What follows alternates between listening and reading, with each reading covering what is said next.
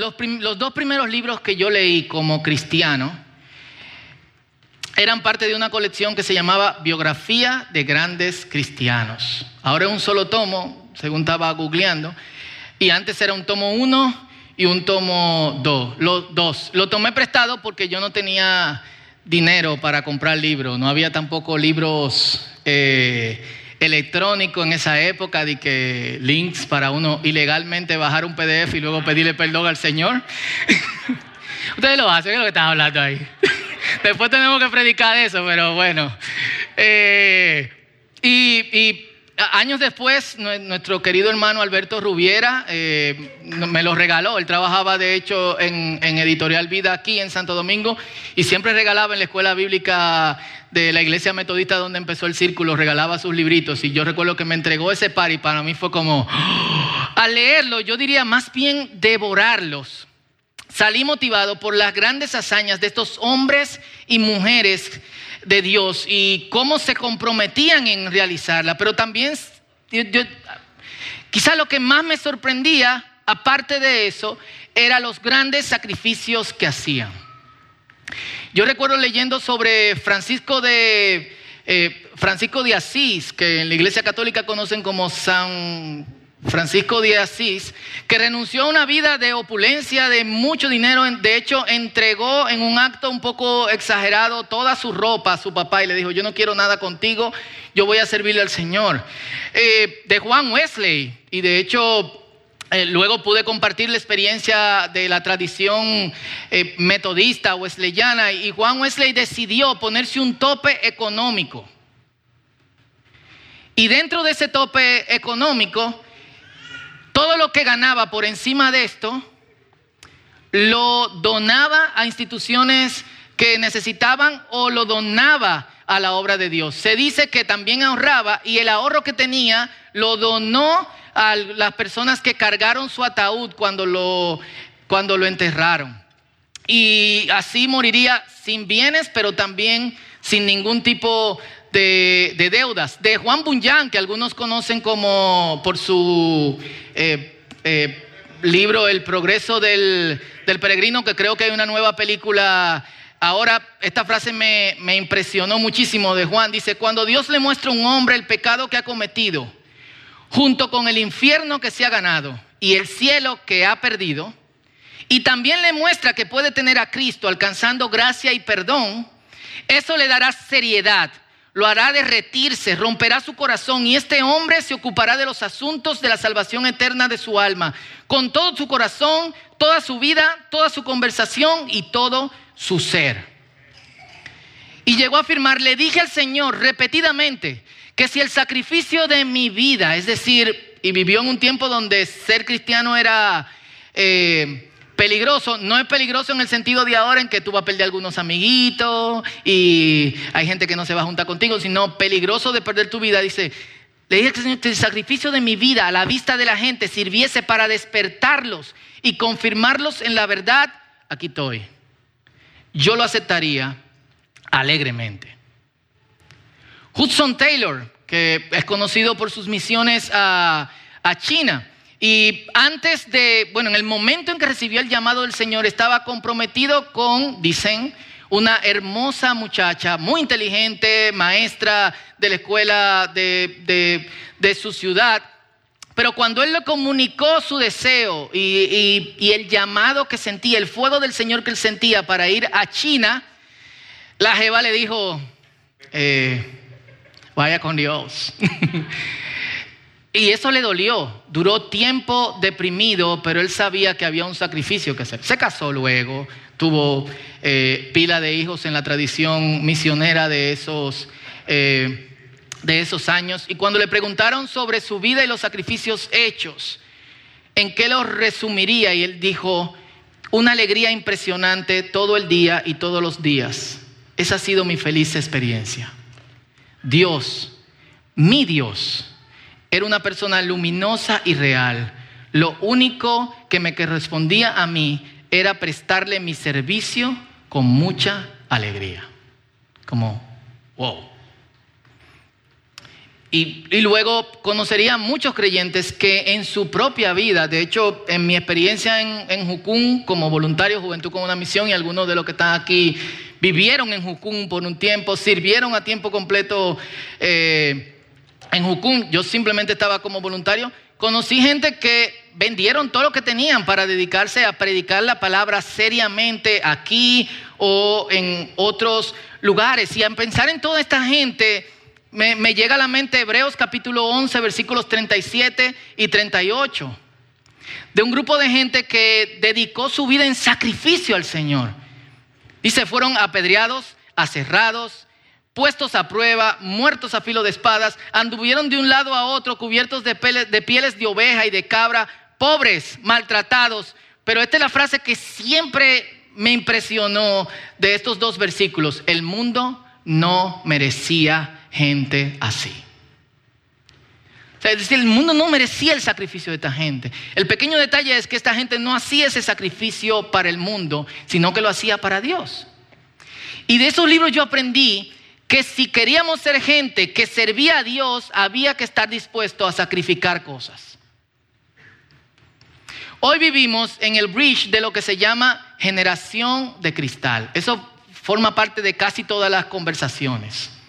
Eh, de hecho, eh, cuando hablo con amigos que están en recursos humanos o que tienen una pequeña empresa y están contratando a alguien, siempre surge el, tema porque eh, la gente de la llamada generación de cristal, muchos no quieren trabajar o no quieren... ¿Hasta qué hora es? Full.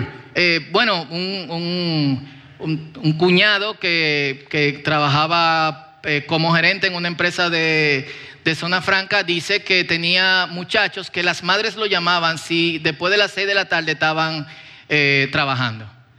Hola, ¿y mi hijo? ¿El de 13 o el de 28? El de 13 no está aquí, el de 28 está trabajando. Y hay pila de memes de eso, criticamos constantemente, pero yo he encontrado que en el cristianismo hay casi una alta tendencia a la cultura de los cristalitos en cuanto al servicio y la dedicación al Señor. De hecho, mucha gente vive buscando de la vuelta a un servicio al Señor sin sacrificio, que despeje todas las dificultades, en donde la gente no le sirve a Dios, sino que Dios le sirve a la gente. Y si Dios no me sirve, despedido. De hecho, es la experiencia de muchos que se apartan del Señor y tú le dices, dime, ¿qué, pasa? El cristianismo no me funcionó. Oh, te tenía que funcionar. ¿De, ¿De qué manera? ¿Qué dicen las escrituras? Vamos a eso. Quiero que leamos y reflexionemos en 2 Timoteo 2, del 1 al 10. Dice así, está aquí, los que nos ven en, YouTube lo tienen en pantalla. Y también si tienen YouVersion pueden buscar Ministerios del Círculo y están todas las notas del mensaje de hoy, no solamente la lectura. Dice Pablo hablándole a Timoteo, tú, hijo mío, deja que la gracia que tenemos en Cristo Jesús te fortalezca. Lo que has oído de mí ante muchos testigos, encárgaselo a hombres fieles que sean idóneos para enseñar también a otros. Y esta es la parte que mucha gente salta. Sufre penalidades junto a todos los creyentes. Ojo, y esto va para la policía exegética. ¿Eso fue a Timoteo? No. ¿Junto a quién? Todos los creyentes. ¿Qué quiere decir eso? Que quizá el que no está entendiendo que hay que sufrir penalidades, ¿de quién es? Timoteo. Esto es algo de todo lo creyente. By the way, Pablo le está escribiendo desde la cárcel. Es su segundo aprisionamiento, no el de Hechos, que finalmente fue liberado, y es el aprisionamiento que lo llevará a la muerte. Fue decapitado por Nerón, Nerón lo acusó junto a otros creyentes de haber quemado a Roma. ¿Como qué? Como buen soldado de Jesucristo. Y esto va, ninguno que milita se enrede en los negocios de la vida, a fin de agradar a aquel que lo tomó por soldado. También, tampoco el atleta es coronado si no compite legítimamente. El agricultor que trabaja duro es el primero en recibir los beneficios de su cosecha. Considera lo que digo y el Señor te dé entendimiento en todo. Acuérdate de Jesucristo, del linaje de David, que resucitó de los muertos conforme a mi evangelio, en el cual sufro penalidades y hasta encarcelamientos, como si fuera yo un malhechor, pero la palabra de Dios no está presa. Eso sí, chulo, la palabra de Dios no está presa. ¿Cuántos dicen amén? Y me gustaría que prestemos atención a los versículos 1, 3 y 7. Aquí no lo versiculamos, pero eh, el versículo 1 sería, tu hijo mío, deja que la gracia que tenemos en Cristo Jesús te fortalezca. Y del 3 al 7 sería, sufre penalidades hasta eh, beneficios de su cosecha. Consideren lo que digo y el Señor te dé entendimiento en todo. El versículo 3 dice, sufre penalidades. ¿Qué podríamos clasificar como penalidades? Hambre, pero ¿qué es una penalidad? Un castigo. Oh, por hacer algo. Es decir, que somos castigados por hacer la obra de Dios. en, este sentido, penalidades no se refiere a castigos, sino que se refiere a los colaterales que vienen por servir a Dios. El precio que tenemos que pagar. Todos sufrimos penalidades en diferentes tareas. Y para todo lo que hacemos hay algo que tenemos que sacrificar. El que se casa, sacrifica, está mirándole la colita a otras mujeres. Algunos, los que son creyentes. Amén. No oigo mucho amén. Se acabaron los amenes, como decía un amigo mexicano. Se acabaron los amenes. Eh, y bueno, no voy a seguir. y en este caso son los colaterales que vienen por servir a Cristo Jesús. Nótese y acentúo, porque lo, dije cuando lo leíamos, que dice, junto a todos los creyentes. Es la parte que nos toca. El servir a Dios nos va a llevar puntos a puntos en donde obligatoriamente tenemos que sacrificar cosas. Se espera, se sabe, se afirma en la palabra de Dios que una persona que sirve a Dios podría enfrentar dificultades. Yo tengo ya 17 años a tiempo completo en el, en, el ministerio. Eh, puedo decir que he tenido tiempos difíciles, pero son disparate. Es decir, yo le he pasado bien gracias a Dios. Y muchas veces me pregunto, ¿qué pasaría si Dios me lleva al punto en donde yo lo pasaría mal? Valga la redundancia. ¿Qué pasaría si el Señor nos pide a mí, a Noelia, un sacrificio? Lo haríamos. Porque nosotros hemos sido extremadamente bendecidos. Los tiempos más difíciles que hemos tenido es que no podemos ir al cine o no podemos comer McDonald's o en Burger King, pero todo el Señor nos lo ha dado. Entonces, esto es importante. Podría. Es decir, no todo el que se involucra en la misión de Dios se ve de frente a dificultades serias. Pero todo el que se involucra en la misión de Dios tiene que sacrificar. Y quizá nosotros hemos sacrificado, eh, pues yo sacrifiqué una carrera, eh, yo no podría decir exitosa, pero camino al éxito como, como publicista. Noelia sacrificó vivir con su, con su familia y nada más vemos en foto cómo se juntan toda la bendita noche. No nos juntaríamos así porque yo, ¿verdad? No puedo, pero eh, lo sacrificó. Y lo hizo en el momento cuando yo le dije, bueno, dime, bueno, donde el Señor te envíe, yo voy a ir. Y dije, ok, esta es. y aquí está. A veces piensa como, es aquí, no. y, ¿Y por qué sabemos que son colaterales de servir a Cristo? Por lo que vienen los siguientes versículos. Eh, y yo puedo decir que los colaterales han sido tiempo, los colaterales han sido recursos, los colaterales han sido para nosotros expectativas sobre el futuro.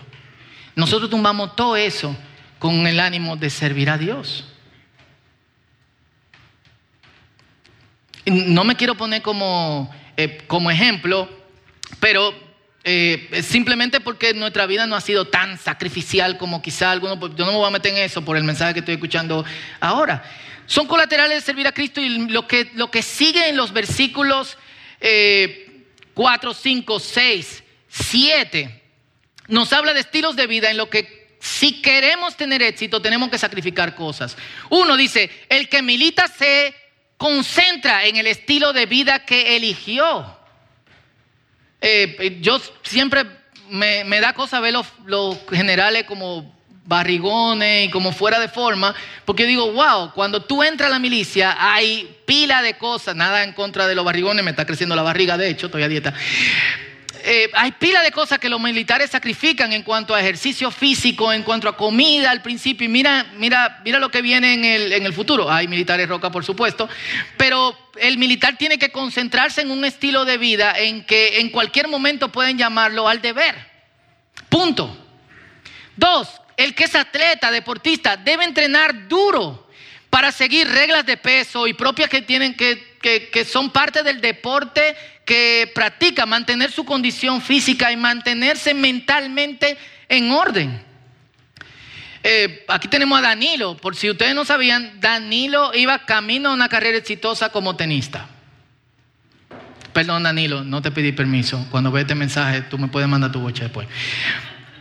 Y, su papá pasó la vida entrenando a su hijo para esto. Se ganó una beca para una escuela en Florida en donde entrenan niños para que sean tenistas profesionales y las primeras semanas, esto es totalmente gratis y pila de gente tiene que pagar muchísimo dinero para mantenerse ahí.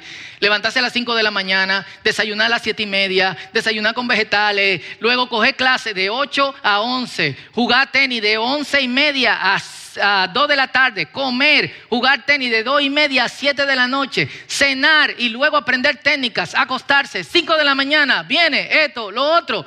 Y Danilo me dijo, en ese momento yo supe que yo no estaba llamado para ser tenista. hay cosas que yo no estaba dispuesto a sacrificar. Y hay muchas cosas que Danilo ha sacrificado para otras cosas que ha querido hacer, tanto él como, como Helen. Pero él dijo, yo no quería ser tenista. Su papá duró dos años sin hablarle. Porque era su sueño. Sin embargo, él fue honesto consigo mismo. El sacrificio que requiere ser tenista, yo no puedo hacerlo. Y tercero, el agricultor que trabaja duro. Las tres cosas incluyen esto, deber, disciplina, paciencia y trabajo duro. Deber, disciplina, paciencia y trabajo duro. Todos envuelven sacrificio. Y es así en todo lo que hagas. ¿Y por qué sacrificamos en todo, pero no podemos sacrificar nada para el Señor? ¿Por qué entregarle tu tiempo al Señor da tanto trabajo? ¿Por qué entregarle tu juventud al Señor da tanto trabajo? ¿Por qué entregarle tus conocimientos y tus habilidades al Señor da tanto trabajo? Es porque no les hemos puesto atención a estas dos palabras. Sufre penalidades. Y esto es lo que hace quién? Un buen soldado de Jesucristo. Y el pasaje no solamente nos muestra lo que debemos sacrificar, sino que en el Señor tenemos todos los recursos para hacerlo. Primero dice, deja que la gracia que tenemos en Cristo Jesús te fortalezca. No una cosa que tú vas a hacer solo. No una cosa en la que tú te vas a sentir desamparado. Por eso, ejemplos como Hudson Taylor, o Juan Bullán, o Francisco de Asís, o Juliana de Norwich, para mencionar una, una mujer, Simplemente cuando la preguntaban se sentían felices. ¿Por qué? Porque lo sacrificado no parecía nada cuando lo comparaban con el eterno beneficio de servir a Cristo. Y quizá no lo hemos comparado. Quizá cuando comparamos decimos, wow, hay más, eh, el beneficio es más tangible aquí. Y lo atrasamos. Yo voy a servir al Señor, pero primero eh, primero esto. Y también nos dice, versículo 7, Dios te va a dar el entendimiento para eso. Gracia para fortaleza y entendimiento son recursos de Dios constantemente ahí. Cuando dicen amén? Y también nos muestra el pasaje que nuestro ejemplo es Cristo. Cristo es el mayor, el ejemplo supremo de sacrificio. ¿Por qué debemos sacrificarnos, hermanos? Porque en un mundo corrompido, si queremos llevar la, buena noticia, va a envolver un sacrificio. Va a envolver un sacrificio relacional, va a envolver un sacrificio económico, va a envolver un sacrificio incluso de lo que yo pienso deben ser mis metas del futuro. Pero Dios está contigo. Pero también nos sacrificamos por nuestros hermanos y hermanas de la fe. Y este es el, el camino de doble vía que siguen todos aquellos que deciden sacrificarse por el Señor. Nos entregamos por los más débiles y caminamos con ellos para que puedan subir en Cristo. Tenemos paciencia con los hermanos que son medio, medio raros. Aquí tenemos como parte de nuestro ADN gente imperfecta en reparación. Bienvenido todo aquel que tenga imperfecciones. Este es el lugar perfecto. Si tú estás esperando que el círculo sea perfecto, esta no es tu congregación. Ve a otra en donde fingen ser perfectos. Pero toda persona que es honesta consigo mismo se da cuenta de esto. Todo pastor se da cuenta, soy un pastor de gente que peca constantemente y que se va a decepcionar y que probablemente me decepcione. Y segundo, la obra de Dios es caótica, con gente que suele ser problemática. ¿Y qué hacemos? Nos sacrificamos por esta gente. Caminamos todo lo que haya que caminar. Le tenemos paciencia. Como decimos, y algunos tomaron la clase de nuevos miembros recientemente, caminamos con gente, estamos con gente aquí con la que no nos juntaríamos. Si tú miras a tu alrededor y haces un paneo, te vas a dar cuenta de dos o tres personas con las que en vida real tú no compartirías. Dale, dale. Eh. Pero tú no le elegiste, Dios le eligió para ti. ¿Eh? Están ahí. Y eso es lo que tenemos que entender. Yo no lo elegí. Dios me dijo, esas son, esas son tu gente. Y en el centro está el amor.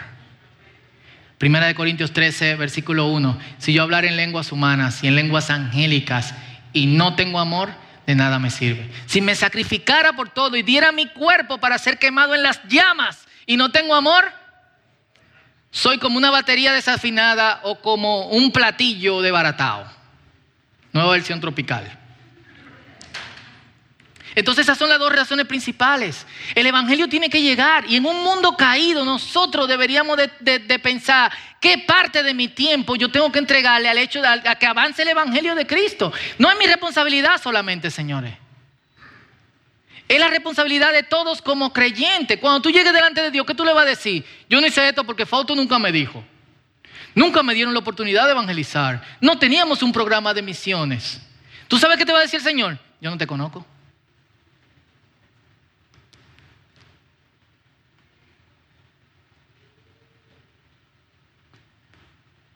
Qué fuerte, ¿eh? Fuiste a todo lo que tenía que ir te congregaste todas las veces que tenía que congregarte, hiciste todo lo que tenía que hacer menos. y el Señor te dice que no te conoce. Por eso debemos de tener algo muy pendiente, porque mucha gente pregunta, soy llamado por el Señor, ¿qué debo hacer? ¿Cuándo debo hacerlo? La respuesta a la pregunta, ¿cuándo debo sacrificarme? es cuando aparezca el momento para hacerlo.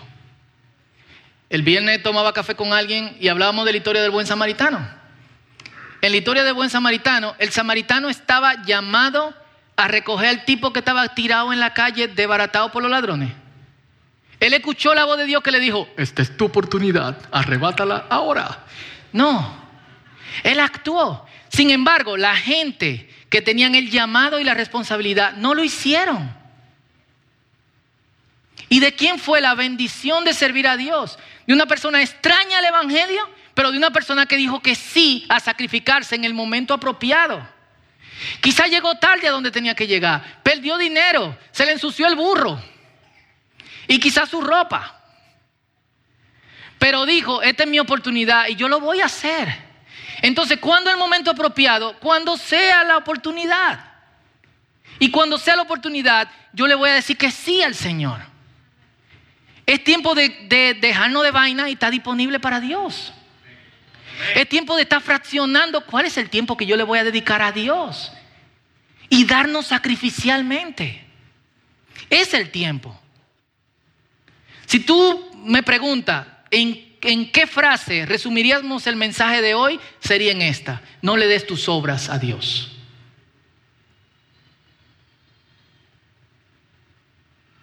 A Dios no se le da lo que te sobra.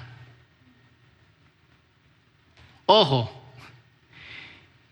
Dios no te está presionando para hacerlo. Pero Dios no está llamando a estar disponibles cuando sea necesario.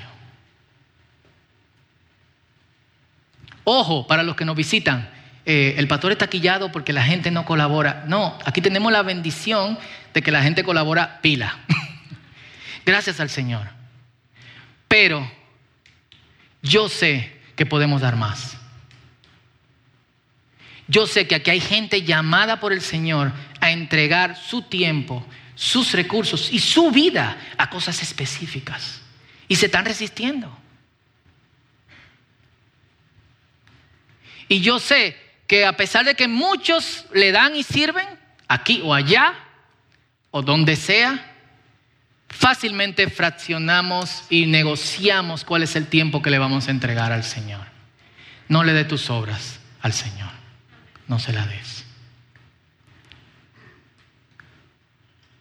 Hay una gran bendición en ser llamado por Dios. Y eso es, es parte de todos.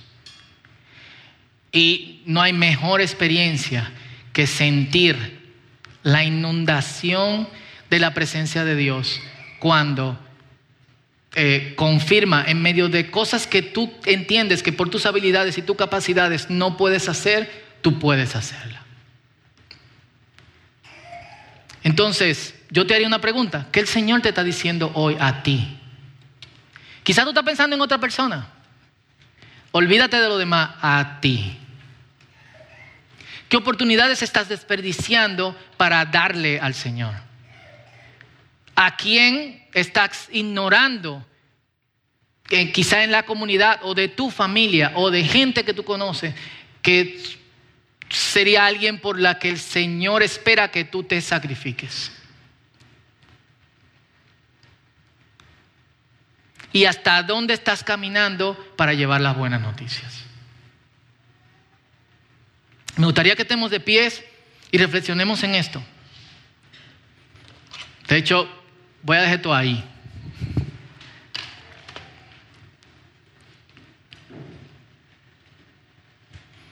Quiero que, que hagamos una, un análisis interno primeramente.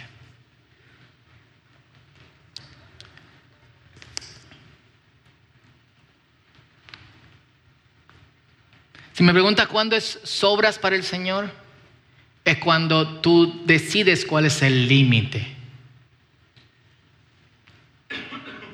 ¿Cuándo es todo para el Señor? Cuando tú dejas que el Señor sea que decida eso.